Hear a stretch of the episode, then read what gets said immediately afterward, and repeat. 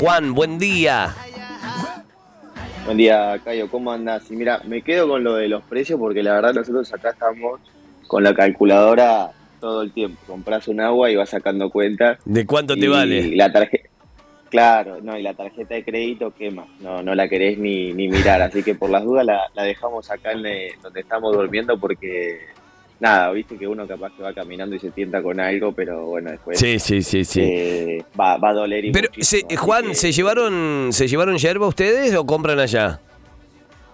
No, no, vinimos bien equipados, vinimos bien equipados. Ya, ya, ya nos pasó el mundial pasado que, que habíamos ido y escatimamos con el, con el, con el tema de la yerba, dijimos no, dos veces la misma historia, ¿no? Así que, que, que nada, si sobra capaz que la vendemos, algo, algo, algo Claro. capaz que le sacamos. Claro, está bien, está muy bien, me parece, me parece excelente, me parece excelente, porque me imagino que los precios y a precio dólar en Qatar conseguir yerba y en época mundial no debe ser nada, nada beneficioso, ¿no?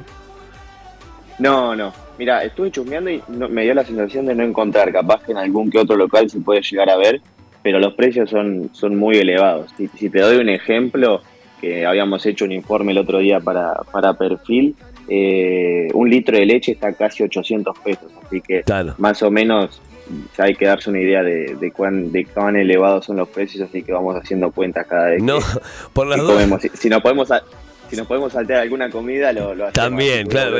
Por las dudas no, no tires esas ideas del precio de leche a 800 pesos, ¿no? No, no tires esa idea para este lado porque en cualquier momento la agarran, ¿viste? La, la- la agarran y la, la- ponen en góndola. Bueno, actualidad de la selección argentina, actualidad del Mundial, ¿qué tenemos hoy?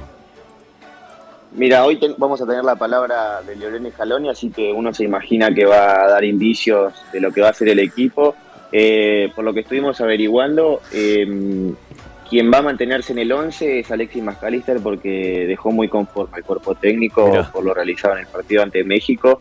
Eh, si bien el grosso de los hinchas obviamente se imaginaba que en su lugar iba a entrar Enzo Fernández, eh, por el momento va a mantener su lugar. Eso no indica que Enzo Fernández no pueda llegar a ingresar, puede llegar a optar por ponerlo a él o a Alexis McAllister como 5, en lugar de Guido Rodríguez, que me dio la sensación que estuvo una marcha menos que el resto del equipo. Eh, pero por ahora ese sería uno de los nombres que está dando vuelta. Después yo insisto con los que les dije ayer, eh, me imagino que va, que va a optar por un equipo con más altura porque Polonia va a lastimar en ese sentido. Claro. Eh, pero me imagino que va a dar muchos más indicios Scaloni cuando hable hoy en conferencia de prensa y veremos quién lo acompañará porque siempre lleva algún jugador para, para hablar con la prensa, así que vamos a ver de qué se trata porque el partido con Polonia, si bien ganamos con México, sigue siendo un partido decisivo porque todavía no tenemos nada asegurado. Claro, claro, claro, ni hablar, ni hablar, hay que, hay que ganar para garantizarse ese lugar en octavos. Me sorprende esto, ¿no? Ante, ante la euforia generada alrededor de Enzo, que, que también el entrenador siga, el entrenador y el cuerpo técnico firmen sus convicciones de, che, eh, todo bien con Enzo, pero no se sube a la locura del público y a la ansiedad del público, sino que eh, siguen en, en su ruta, digamos, siguen en la suya.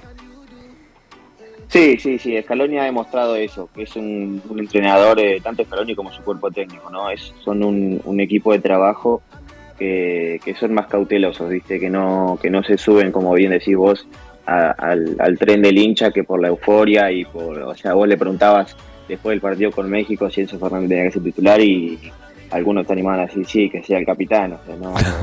la euforia que, se genera por un jugador es increíble, pero bueno, eso también marca un poco la diferencia en el lugar que están ellos, ¿no? Porque saben manejar un grupo, saben manejar un plantel. Y hay que tener en cuenta que también Enzo Fernández es un chico muy joven, eh, que obviamente en su carrera va a tener altibajos, hoy está en un gran momento y estamos agradecidos de que así sea. Pero, pero yo creo que, que Scaloni sabe lo que hace y llevarlo de a poco también son, son buenas sensaciones. Así que eh, para mí lo, lo que hace el técnico es, eh, por así decirlo, palabra santa, porque sabe lo que hace Claro. y lo ha demostrado en este tiempo, ¿no? Eh, Sí, lo ha a, demostrado. a nivel defensivo quedaría todo igual, Juan, digo, más allá de este, de este mediocampo como lo venían planteando. Y el mediocampo yo creo que va a quedar así. eh, de Paul va, va a seguir. Me da la sensación que también De Paul sigue rindiendo cuentas. Si bien los últimos 20, yo lo hablaba fuera de- del aire con unos amigos, eh, De Paul se acordó de cómo juega los últimos 20. Eh, claro. estamos viendo al, Rodrigo De Paul que estamos acostumbrados, así que yo creo que con Polonia va a ser también un partido determinante para él, para saber si se mantiene en el 11. Yo creo que él corre con cierta ventaja porque es un jugador de unas características que no hay en el plantel. Eh, porque corre, tiene mucha presencia y también sabe jugar bien con la pelota. Entonces De Paul es una fija en ese sentido.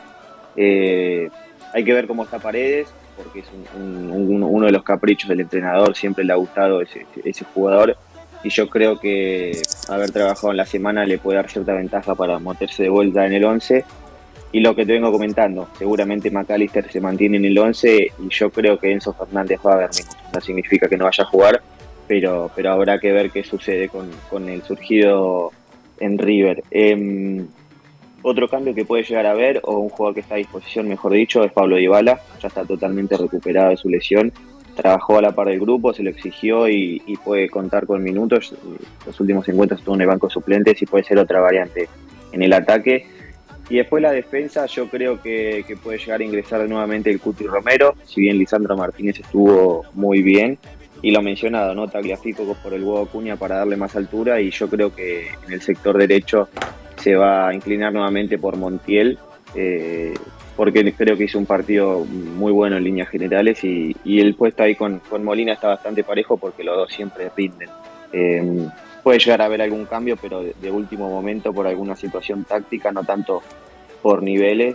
Eh, obviamente el que sí se mantiene como una fija es, es Otamendi, que, que dicho sea de paso es el central en toda la Copa del Mundo que más cruces ganó. De 27 duelos que tuvo, 20 fueron satisfactorios para, para el ex Vélez, así que eso habla también un poco de la tendencia defensiva de Argentina. Eh, pero eso, esos son los cambios que yo me atrevería a, decir que puede llegar a ver. Pero como te digo, vamos a, guardar a ver qué dice Loren Scaloni para, para ir diagramando el equipo con Polonia. Ahí va, ahí va, ahí va. Excelente, excelente la data, Juan, como siempre, desde, desde Qatar. ¿Qué, te depara el día? Porque, bueno, ahora entiendo son las eh, dos y media de la tarde allá. ¿Qué, qué te queda por delante? Sí, son dos y media acá, la verdad que está bastante caluroso, así que vamos a estar ahí dando una vuelta también esperando por los partidos que hay hoy, porque hay que recordar, a partir de ahora, como son los últimos encuentros de fase de grupo, se juegan los dos partidos de cada grupo al mismo horario, entonces a partir de las 18 va a jugar eh, el, grupo de Qatar y, Ecuador, Ecuador que juega un partido clave con Senegal, así que vamos a estar atentos y obviamente alentando por nuestros hermanos ecuatorianos en este caso. Eh, Así que ya se vive una tensión un poco más, más interesante aquí en Qatar porque son partidos que definen un grupo, así que vamos a estar atentos ante los resultados de, estos partidos. Ayer estuvimos en el estadio 974 donde jugó Brasil eh, y me atrevo a decir que es un escenario que va a quedar muy chico. Eh, me dio la sensación que, aquí la, organización intentó hacer algo diferente, buscar algo eh, para dar la nota y me parece que da la nota por, por un resultado medio negativo porque no entra mucha gente, su capacidad no es, no es muy, muy abultada. Hay que tener en cuenta, a ver, si bien Argentina y México fue el partido que más entradas vendió, hubo casi 90.000 personas en ese encuentro, porque Argentina es tendencia, todo el mundo quiere verlo y sobre todo quieren ver a Messi. Eh, pero ayer el encuentro entre Brasil y, y Suiza estaba casi en su totalidad y había 44.000 personas, es decir, casi la mitad de lo que fue el último partido de Argentina, así que me imagino que va a ser una entrada un poco más caótica al estadio porque entra muy poca gente. Y después el escenario en sí, eso ya es una cuestión de gustos, dejó mucho por hablar porque parece un estadio que es muy pintoresco, pero parece que está por la mitad, porque está hecho totalmente de containers, y que eso es un estadio que va a ser totalmente desmontable y se deja ver, porque es un estadio que parece que no, que no está terminado eh, pero bueno, eso es en cuanto a la estética. Después, algo que preocupa también es el estado del terreno de juego, porque ayer muchos de los futbolistas de Brasil se quejaron de las condiciones del terreno de juego. E incluso nosotros de donde los veíamos ya se veían varios manchones.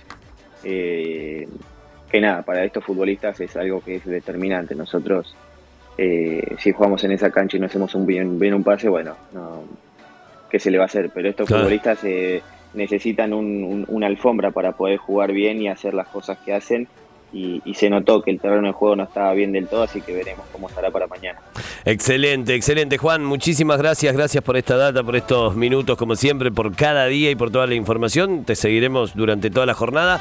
Lo pueden seguir en Instagram, eh, parrondo.juan, para ver también todo el contenido de color que va generando. Fuerte abrazo, hasta mañana, Juan. Un abrazo, Cayo. Mañana vamos a estar hablando para, llevar todas las novedades de, de, Argentina en su último partido de fase de grupos. No fuimos mundial con Juan Parrondo directamente desde Qatar.